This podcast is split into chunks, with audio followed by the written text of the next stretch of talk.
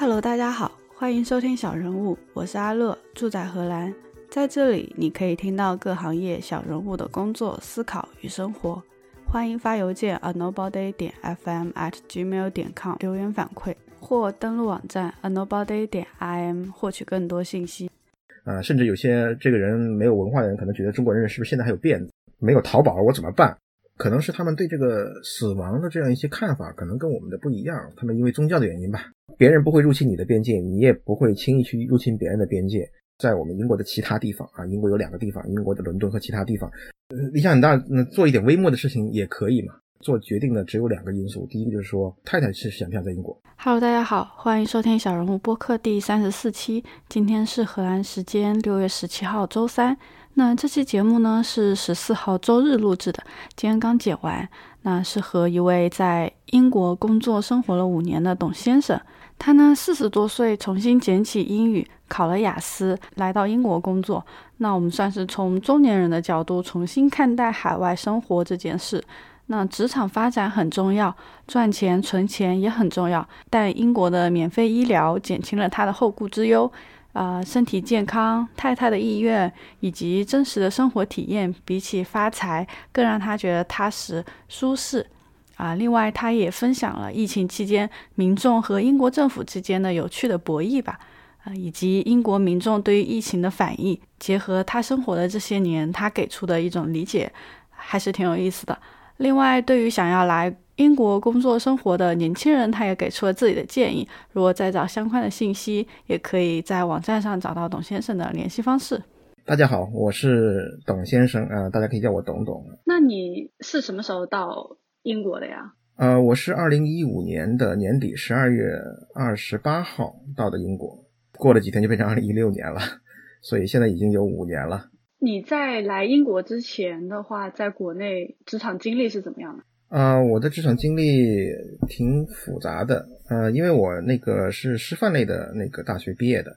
所以我大学毕业之后，那是一九九六年。大学毕业之后，我首先是呃回到自己的家乡，然后找了一家这个大专院校啊，在里面做老师。那个时候可能要求不高嘛，我那是本科毕业以后就找了这么一个学校，然后这学校呃在这个学校我待了一年半，三个学期。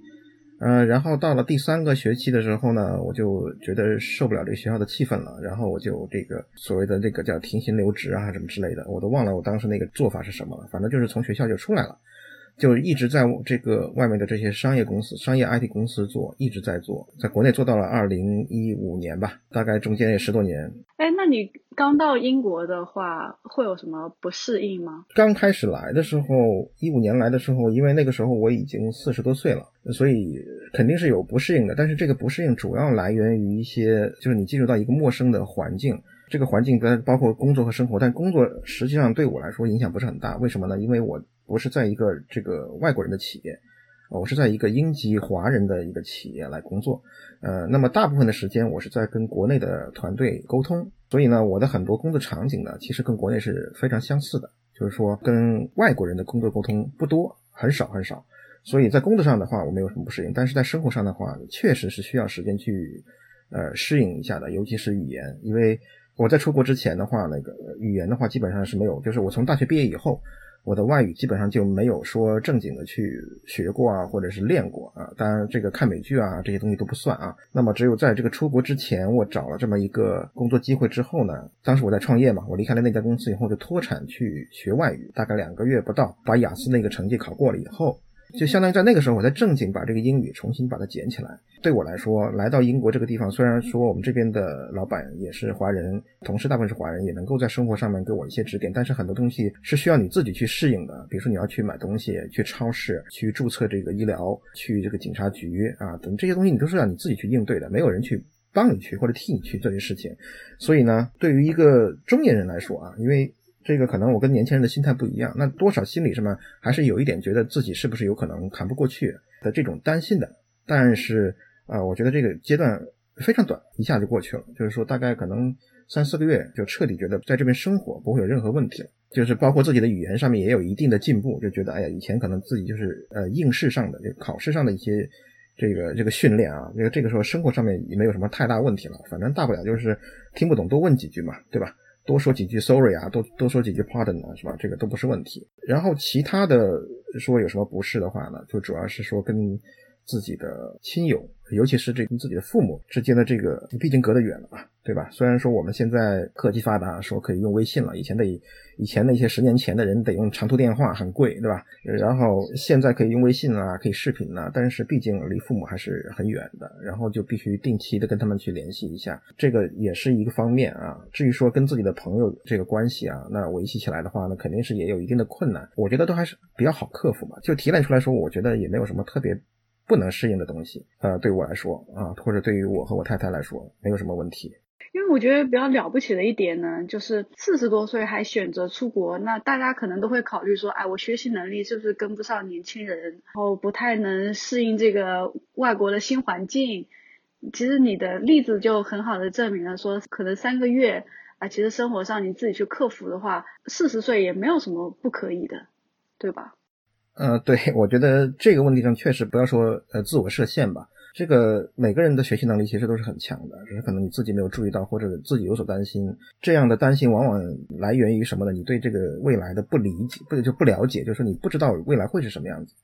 呃，就是我在出来之前也做了很多功课，包括问我在英国这边的朋友，这边的生活到底是怎么样的。那么他们也还说了很多，我也看了很多，但是这些远远都不如说你到这边的体验一段时间以后那种感觉，就是你获取到的这个信息没法跟这个相比。有些东西你不去体验，你可能不知道，你是能克服你以前认为呃很困难的一些事情的，呃，所以就是呃，我觉得对于如果真的是有想法想出来呃看看世界也好，说或者出来发展职业也好。或者仅仅是说出来生活也好的人来说呢，不要对这种未知的未来有什么恐惧啊！我觉得这些都完全都不用担心。哎，所以你现在感觉的话怎么样？嗯，我在英国的感觉是非常的怎么说呢？舒适啊！因为可能我跟年轻人出国的情况不大一样。年轻人出国的话，他可能最主要考虑的是一个职场发展，毕竟还是要生活啊。还有就是说，他可能年轻人出来的时候，可能也没有孩子。呃，很多问题是不用考虑的，就但是对我来说呢，职场只是一个要素，那么是我的生活和我的体验是另外一个要素。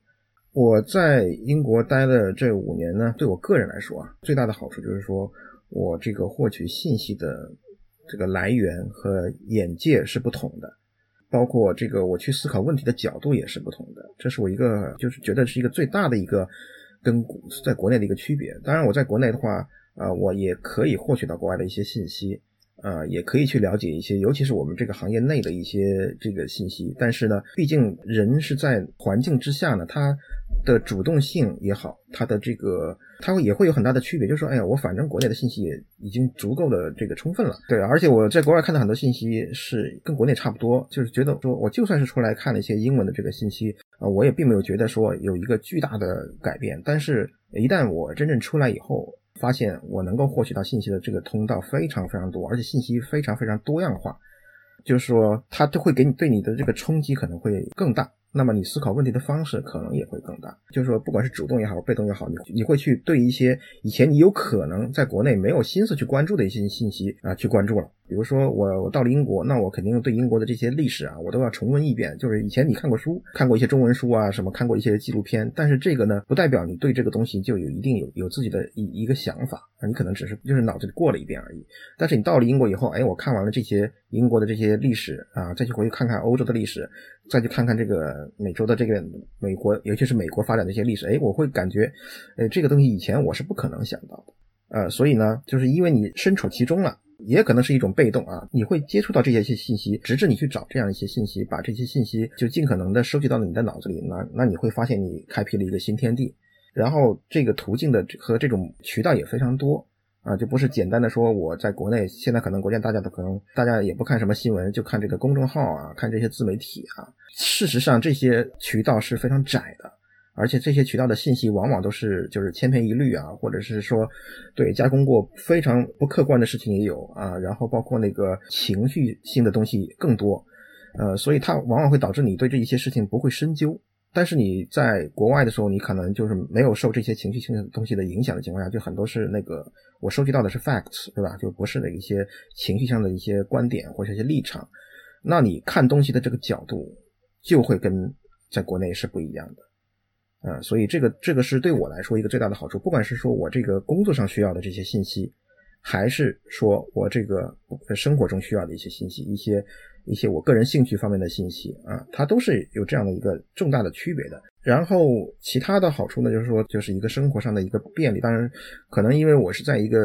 大家认为的一个老牌的一个发达的这个资本主义国家，可能我说的说生活便利啊和舒适啊，这个大家可能会觉得啊，这个是理所应当的。当然，事实上，当当我出国以后，我会发现这边的基础设施的一些建设呢，可能跟国内还是有差距啊，因为它已经建设完了嘛。但是因为因为时代的原因，所以我们现在中国国内的发展肯定是在基础建设上是超越国外的啊，但是。这种软的、这种文化上的、这种社会氛围上的这个设施呢，我觉得是要比国内舒适很多的。呃，我我我仅仅是在说英国，而且我说的是不是在英国的伦敦啊？因为伦敦那个大城市，它可能就比较贴近咱们中国国内的这个大城市的这个生活的氛围了。但是在我们英国的其他地方啊，英国有两个地方，英国的伦敦和其他地方，那么生活就没有这么样的紧张、压力巨大，或者是说生活的这个成本非常高。啊，像我这里的生活成本，可能英国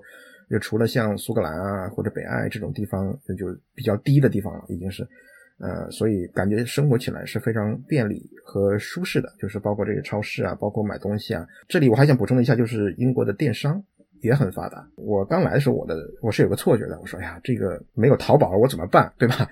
我没有淘宝了，我想买一些这个稀奇古怪的东西，我都买不到，怎么办？或者说想买一些生活必用品，我买不到，不方便怎么办？呃，送货不方便怎么办？当然，在英国这个物流方面，它还是没有国内这样发达，主要是在最后一公里，它没有国内那样大量的人力资源去做。但是呢，如果是说你从亚马逊上买东西，最后一公里都已经不是问题了，就基本上是头天买，第二天到，就跟国内的淘宝已经已经是差不多了。然后其他的一些电商呢，发达我是指的什么呢？指的是这些，啊，不管是超市也好，不管是这些电器连锁店也好，呃，甚至是有一些品牌店，比如说化妆品品牌啊，或者是这个日销啊，这些品牌店本身都有自己的独立电商站。这个跟国内的电商就差别还是比较大的，就除了有亚马逊、易贝这样的一个平台性的电商站以外，它还存在大量的这种自营或者垂直的这个独立站，他们的购物也是非常方便的，但是非常标准的。呃，所以线下的这种生活方便和线上的这种生活方便，就是让我觉得生活的这个便利和舒适方面是比较好的，尤其是说没有什么没有什么社交压力和生活压力。还有一个很大的好处就是英国是免费医疗，嗯，免费医疗其实是当时很吸引我来英国的一个重大的原因，因为我们都知道医疗是很贵的，啊，它不应该便宜。那么这种能够提供免费医疗的地方呢，它多少呢？能够让你就是说能享受到就是我们在这个平均线以上的这个医疗，而且是免费的，这个我觉得是一个非常非常难得的一个事情。所以呢，这一点呢，就是说我我曾经在我的那个 blog 上面专门写了一篇文章，介绍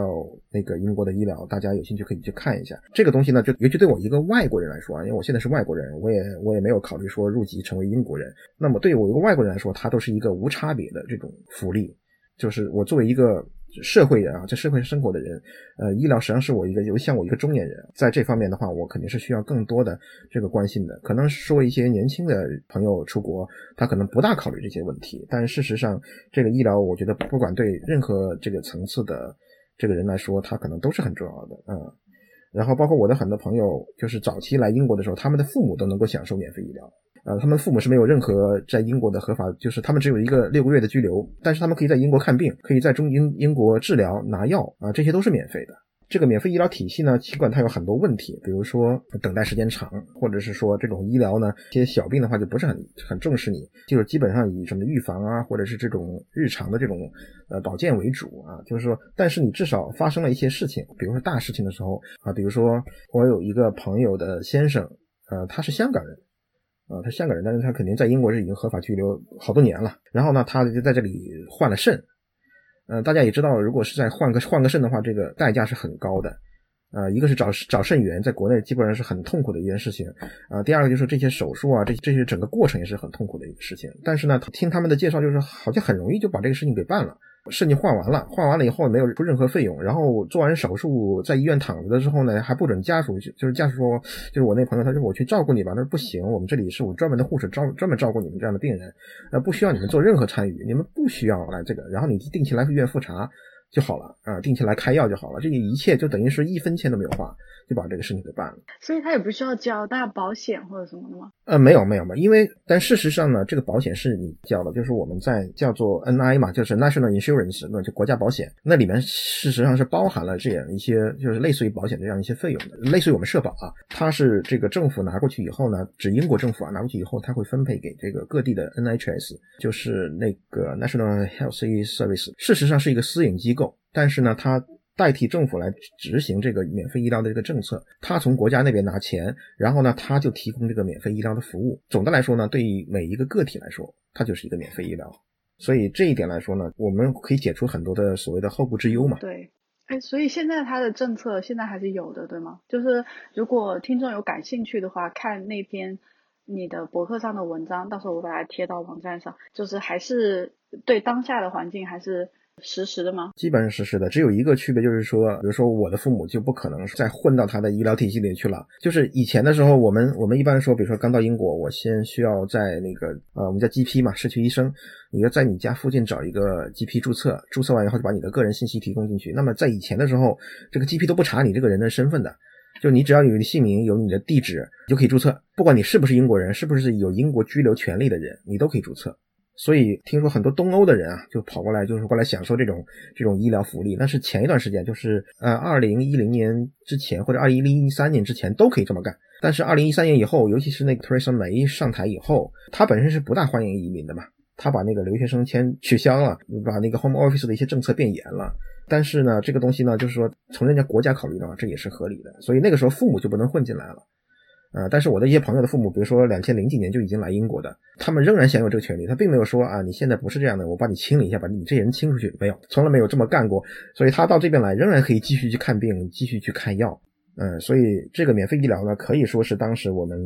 也也是一个过来的一个很大的一个原因吧。至少能够解决像我们在国内也也不怎么挣钱，也就是我不是在一个大城市嘛，对吧？在一个二三线的这种一个城市也不挣钱，然后平常又喜欢那种随性的生活，对，没有什么积蓄，那那将来自己病了，还包括自己父母病了，对吧？这些问题都是要考虑的，对吧？那我攒钱我得留给留给父母，那我自己怎么办呢？那我这英国是一个好的选择嘛？我只能这么说了。但是事实上，将来我当时到时候在中国还是英国我还不清楚，但是至少呢，这一点是一个定心丸吧。嗯，很划算，很值了。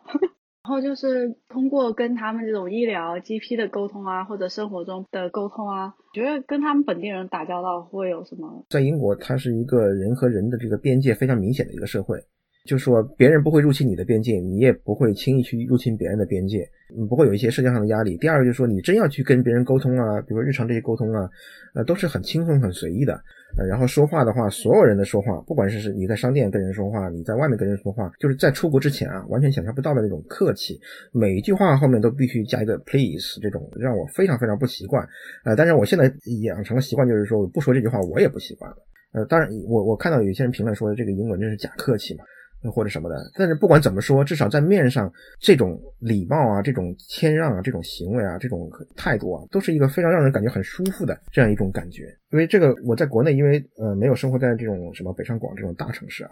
可能我们那个地方的人说话的话，他就天生那个语调上会比较冲，所以到到我这边感受就会稍微明显，就这边语调也是那种非常温和啊那种方式，一听就是那种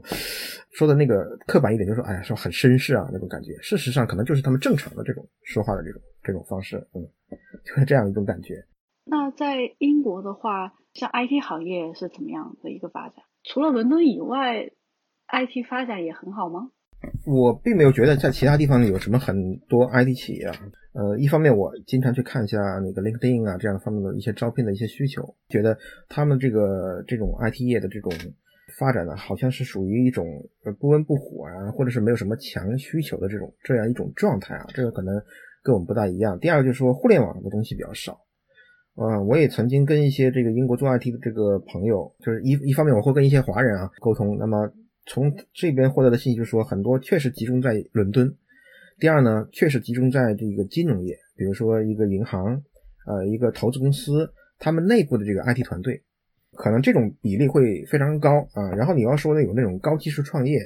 或者是说这种互联网创业的，确实不多，大多集中在呃强势行业里面。这个可能跟英国的这个产业特点，我觉得是有关系的，应该是非常有关系。然后第二个呢，就是我跟那个一些像我同事的一些先生啊，他们都是外国人嘛，然后也有做 IT 这一行的，我也我也跟他们聊过天，我说这边到底怎么样？他们说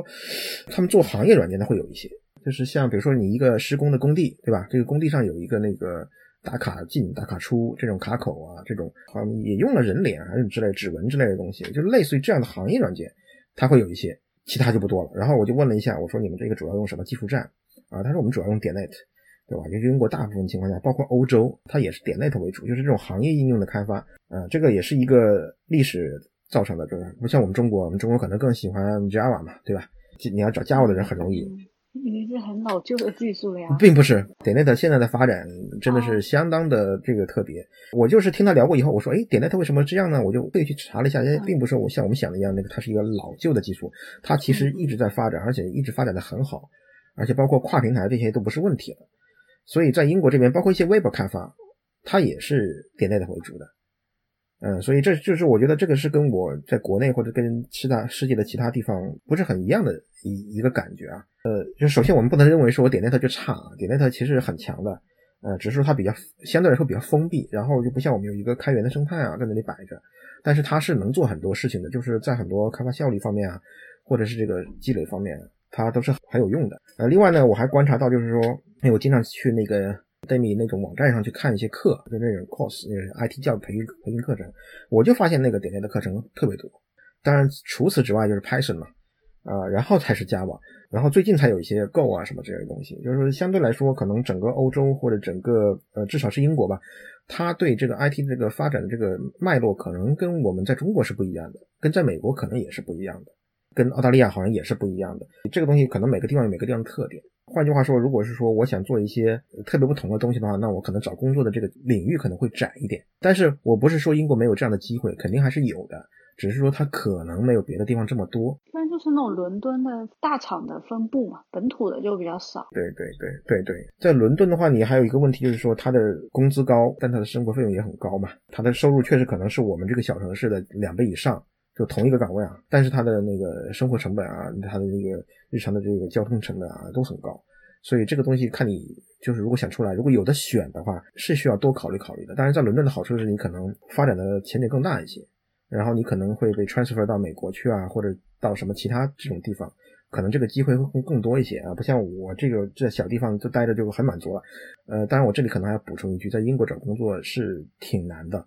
呃，为什么呢？英国。如我我是只做 IT 啊，就是我当年申请来英国的时候呢，我是等了大概六个月才批。为什么呢？因为它是一个积分制，积分制有很多这个因素在起作用，呃，就是有积点制啊，你多你拿到一个什么东西就有多少点，然后最后点高的多的人他会先批，然后当时的每个月大概是只批一千五百个名额，这样吧？对，而且这个是面向就是全球的，除了欧盟以外，那你如果是全球的往这边申请的话，那你这个比例肯定低了，它不是说我没有数量限制。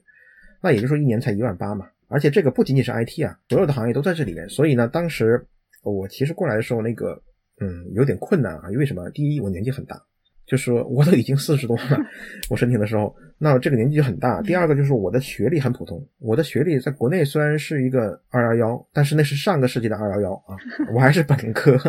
所以就说我的雇主还必须给，就是通过律师去说明一下为什么我这个岗位一定是必须的，因为他有一个那个职务列表嘛。我我觉得好像你们荷兰好像也差不多有个职务列表，所以到英国来做 IT 这种工作呢，说实话，和你去申请去其他国家，不管是去澳洲还是去新西兰，还是去你这欧洲的像你的荷兰啊这样。一些国家都是不一样的，尽管我觉得英国挺舒服的，但是呢，可能难度也是挺大的。这么一个国家不是一个特别欢迎移民的国家，尤其是这个移民过来抢了你的某些工作岗位。当然，如果你是其他行业啊，比如说医护这个两个，尤其是护士啊，因为现在英国很多这种 NHS 里面的这个护士很缺很缺的。呃，你像这次疫情的发展，就导致就很多这种已经退休的这些医生啊、护士都跑过来上班嘛，因为不够嘛，嗯，所以这就是说，如果是说年轻人想到这边来体验一下这个工作的话，呃，就如果是 IT 行业，那就尽量就是要多做点功课；如果不是 IT 行业，医护行业是一个好的选择。还有吗？补充一下，就是说在英国的这个收入啊，就是如果做 IT 没有办法跟硅谷的收入去比，这是肯定的。在大地方做跟小地方的收入呢，也肯定没有办法比。你像我在这边的这个收入啊，确实不高。如果是说我回国的话，我可能拿的收入差不多。就是年轻人要过来，可能还是要考虑收入的。所以这一点也是要想一想，对吧？或者考虑到发展，你可能现在收入低，但是将来可以是收入高，呃，是，所以这个东西是要，这是我是需要 提醒一下，如果还想呃来这边欧洲来工作的话，因为整个欧洲的好像的收入都不是特别高。大家都会觉得说，哎，出国就是挣大钱，只要不是去美国，就其实也没有说挣大钱这件事情，而是一种平平淡淡的生活而已。对，如果你自己不创业的话。恐怕你就是一个平平淡淡的生活，就是保证自己的生活质量还不错，可能超越了普通人。呃，比如说我们做 IT 的，这个收入多少都会比那个不做 IT 的人要高嘛，会比一般的普通的英国人的收入都高一点点。呃，但除此以外呢，你想发财这种情况下，除非你自己创业，还有可能发财。创业的话，环境来说，可能还是国内比国外好一点的，就是因为像这种资本主义国家，它还挺稳定的，你创业还比不上别人。呃，这个看你怎么理解这个创业环境啊。国内好的地方在什么地方？就是产业配套可能会比较多，对吧？然后人力资源可能相对丰富一些或者充裕一些。这边的话，可能这两点呢都稍微缺一点，就看你做什么样的创业了啊。第二点呢，我觉得更重要的创业的是一个法治环境。这一点的话，我不认为国内的法治环境呢，它会比这边更优越。你像我的老板本身是华人嘛，他大概是两千年、两千零几年就过来读书读博士，然后就创业了。因为他给我们说过很多这个事情，就觉得在这边你做这些事情的话，一些不应该有的麻烦都不会有。哎，现在英国的疫情状况的话，了解的多吗？嗯，现在英国的话处于即将放松管制的那个阶段，就是因为数字慢慢在降低嘛。就政府是要求你除了买食物去超市这种情况，以及去公园锻炼这两种情况以外，你是不能出门的。那我们基本上就是这么响应的，但是呢，我看了一下我这个呃邻居的这样一些这个生活方式啊，其实还是没有什么太大变化。我看他们也经常出门啊，但可能是锻炼去了，我也不知道。我不觉得英国人对这个疫情有特别恐惧的这样一种心态啊，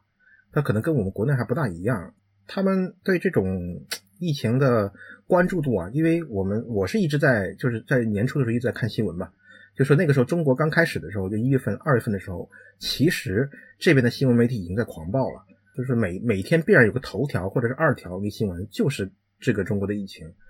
你要说从那个信息上面的不充分的话吧，我觉得他们是很充分的，但是他们真的没有，呃，尤其是民众啊，没有当回事儿。你说政府没有当回事儿吧？那那我还可以谴责他，民众没当回事儿，我该怎么谴责呢？没有办法谴责，包括他们对口罩的这个态度啊。是吧？因因为他们一开始只是强调洗手，永远没有强调口罩。到最近，你看这都已经六月份了，才开始强调这个口罩，而且说的是说你要坐公共交通的时候，就一定要有一个个 cover，而不是 mask，不是你不是戴 mask，你要你要把脸遮住就好了，你用什么遮无所谓，反正我是见过人用各种各样的东西去遮的啊，什么围巾啊、高领毛衣啊，什么都有。前一段时间呢，我是理解为说，哎，是不是买口罩比较困难？因为确实有一段时间的口罩被我们中国人全买光了，寄回国的寄回国嘛。对吧？自己留着自己留，都买光了。但是现在我在超市里其实已经看到少量的口罩出售了，但是他们还是没有这个意识。所以我觉得，首先呢，他们这是有一个民众的文化上的惯性在这里摆着。第二点呢，就是说，可能是他们对这个死亡的这样一些看法，可能跟我们的不一样。他们因为宗教的原因吧，洒脱一点。而且像一些呃，就是老年人啊，他们可能这个是就容易被感染的这个几率更大。嗯，所以。基本上这方面的话，他们可能会更放松一点。那政府到后面阶段倒是越来越紧，越来越紧，每天比每天吓人，对吧？说的都特别特别吓人，呃，数字也越来越大。但是从我看的老百姓的这个心态上来讲，因为我们也看一些社交媒体，也看一些这种什么 Next Door 这种 App，就是我们附近的邻居啊，啊，他们会有什么一些这种反应呃？我我的感觉就是他们好像还比较 relax，呃，除了不能工作这一点非常，就是经济上这种损失。会更让人揪心以外呢，我这个疫情上的影响可能反而他们没有像我们国内这样重视吧，或者是在意吧。记得我们在 lockdown 之前的那个周六，然后西班牙有三千个球迷跑到这个我这边来，呃，欧冠的一个比赛嘛。我说我说我天呐，西班牙都那么严重了，那时候英国还不是很严重，你又过来三千个球迷，那是一个什么样的状况，我都想象不到。这几天呢，这很奇妙的是，就是这个游行嘛，就是那个黑冰柜的这个游行嘛。就是更不不好理解啊！就是我说游行其实都是很正常的，但是其实还是要稍微控制一下这个人的人和人之间的距离嘛。所以我感觉呢，可能又会有一次这个反弹吧。当然，从政府的这个角度来讲呢，他首先做的，因为他在做 lockdown 这个决定之前，首先发布的什么，就是政府要发钱。因为英国有很多这种我们叫自雇的，就是自己雇佣自己，比如说开计程车的，或者是说开外卖店的。这种小企业开酒吧的啊，酒吧特别多啊。这种人，他们首先是要被关掉的，经济上首先受影响的这个人群。那么政府包括对对这这个人群，就首先有一些补助，然后对一些企业也有一些补助补助。如果你的企业没有办法开工，那么你员工的多少的工资，这个企业是给你可以给你负担的啊。前提是你没有开工啊，呃像我这种能工作的不算啊。那么首先政府呢，他还是要把这个钱的问题先解决掉，然后呢才会。你走下一步，我我现真的要 lock down 了，我认真了，我现在要处罚你们了，警察要出来执执法了，啊，事实上你说这个警察出来执法呢，他肯定哪有那么多警力呢？可能在一些大城市会比较明显一点吧。所以我觉得西方国家的这种政体上来讲呢，它这种执执行的速度缓慢了，我觉得呢是情有可原的。虽然我觉得应该批评啊。第二点就是说，西方的这种文化里面就决定了所有的国民跟政府之间，它是一种天生的不会先信任你这样一种关系。呃，这个可能跟我们国家不一样，我们国家的呃这个百姓还是这个比较听话，顾全大局嘛。这边的话，他们听话的这种程度要低很多，低很多。呃，但是同时政府呢也会做一些这种宣传类的东西，比如说我们大概每个礼拜会有一天晚上的八点钟，大家都要出门鼓掌啊，为这些 NHS 这个医疗体系的这个员工鼓掌，为这些在外面执勤的这个警察呀这种 key workers 鼓掌，对吧？这就是一个全国性的一个活动。这是也是属于一种对民众的这种精神上的一种宣导吧，就类似以前二战一样，对吧？对吧？不管怎么艰难，我们都要说一句那个 keep calm go on 什么什么之类的，就是有一种鼓气的这样一种机制在。整个英国受疫情的影响有多大呢？嗯，死的人数已经很高很高了。呃，但是呢，你说这个整个社会呢乱没乱呢？完全没有乱。最近这个游行可能是另外一一件事啊，就是说你说这个社会乱没？它没有没有乱。然后你说大家的心态有什么特别大的变化没有呢？也没有说特别一个动荡性的变化，也没有，就是说他并没有说国内想象的一样，说啊这边疫情这么严重，你们是不是都已经疯掉了？我说这完全没有的事情啊，这个就是因为不同国家的文化有一个区别。如果你没有在这边亲身去体验这样一个文化，你可能就很难意识到重大的区别。你会用你的这个生活经验去代入、去想象啊他们这样，但事实上。并不是这样的，会考虑回国吗？我的初期的目标是说拿到这个永久居留以后，我可以自由的往来。但是最终的话，可能我会有很多时间会在国内了，因为就是现在，因为要拿到这个永居的话，你在英国的居留天数要达到一定的这个程度吧。英英国人基本上是按章办事啊，就是说你这个制度上是写了多少天就多少天，但是做得更好一点会更好。所以我们现在的话，回国的话，一年可能就是一两个月。呃，然后我拿到永居以后。那我可能回国的时间会多，因为一个很关键的问题就是父母的年纪都很大了，都是七十多岁了。对这个，我觉得是需要跟呃移民到国外或者在国外体验一下生活，也需要考虑的一个问题就是父母的问题，因为父母始终是需要你照顾，到他们的身体出现问题的时候，你还是要回国的。呃，从我的角度来讲，就是说，呃，我拿到永居以后，我是要回国去照顾他们的。至于说如果他们百年之后我会怎么选，可能到时候根据我的实际情况来，我在中国的职业发展到底怎么样，或者是我是不是还是在呃英国工作。从我个人的角度来讲呢，我做决定的只有两个因素。第一个就是说，太太是想不想在英国，在英想在英国，我肯定会在英国，呃，这是肯定的。想在中国，我就在中国，因为中国毕竟还是习惯一些嘛。那第二点就是说，我们到时候经济形势啊也好，什么其他形势也好，到底是个什么样子，我们现在不清楚嘛。我现在就是，尤其是最近一段时间，特别强烈的一个想法就是说，因为现在呢，正好处于一个中国和其他国家有一个对立的一个状态。一个不好的状态，希望能够通过自己的做一些事情呢，把这种不必要的隔阂取消掉。就说不要让中国误解世界，也不要让世界误解中国。事实上，大家都在一个地球上，这个东西是不可能永久敌对的。以前我的想法就是说，哎，打破那个大家对中国人的刻板印象，觉得中国可能就是这样子的，啊，甚至有些这个人没有文化的人可能觉得中国人是不是现在还有辫子？本来是打破刻板印象，现在就觉得可能比这个要更进一步，那需要了解更多。包括我也觉得有必要说，向国内的朋友介绍说，国外到底是什么样子，啊，国外有什么样的社会问题，呃，需要去解决，怎么样解决？他们有什么样的历史背景？我也希望说，我们有能力的华人能够做这样的一些事情，因为毕竟这个是个地球村嘛。不存在说大家一定要敌对这样一个状态，这对我谁都不好。这是我一个长期的想法吧，就是不管我将来是在中国还是英国，我都希望我能够保证自己的视野开阔，也能够做一些这种力所能及的事情，让这个世界和中国互相能够理解。这这个理想很大。呃，理想很大，那做一点微末的事情也可以嘛，对吧？对，就其实写写文章啊，或者像我们播客多发表自己的观点，就是让这个不再是一个大家都懂得到底懂得那个东西是什么，就就把它讲出来。对，要让两边的人都知道实际情况应该是什么样子。而不是说他们都有一种刻板印象和很恶劣的刻板印象，说是一定是这样子。就是我觉得现在两边都在走这个态势，所以这个其实是我觉得很担心的一个事情。所以包括说我们，我稍微多说一点，就是说我们现在这一代可以叫移民吧，你或者是短期的移民吧，就是跟之前的这个移民有很大的差别是。什么？就是说我认识的这些华人，他们都是偷渡过来的。呃，像广东啊，或者福建啊，或者这种方式，他们过来的唯一的产业就是开中餐外卖店这一类的啊。但他们的孩子。可能再想走出这一步的话，也需要两到到三代真正在这个西方社会扎根下来。但是那个时候，他们对这个中国的文化认同可能就已经消失掉了，除非你的家长是不停的一直灌输、一直灌输。所以这是一个问题呃，然后我们这一代呢，就稍微是相对来说是属于一种呃，你有知识、有语言能力，呃，甚至有一定的这个生存能力，或或者能够达到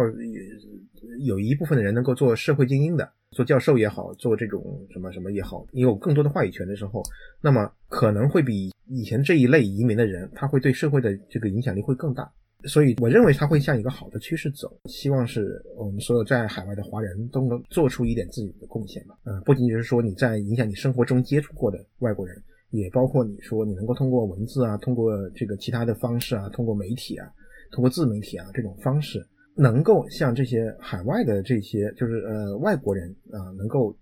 真实的介绍一下中国，我觉得这个就已经是很很伟大的一个事情了。嗯，那我们今天主要的内容大概就差不多是这样子。那最后就是感谢董先生啊，谢谢那个我们的主播，这是我有生以来第一次参与到一个 podcast 里面，以前听了听过一些，但是确实是头一次参与。我觉得做这个平台非常不容易，希望你真的坚持下去，做个至少十二年。嗯，那今天就这样子喽，下次再聊，拜拜。最后感谢收听小人物，喜欢记得订阅、收藏、分享。有思考和感悟，欢迎发邮件告诉我们：a nobody 点 fm at gmail 点 com。别忘了登录网站 a nobody 点 im，查阅更多相关信息。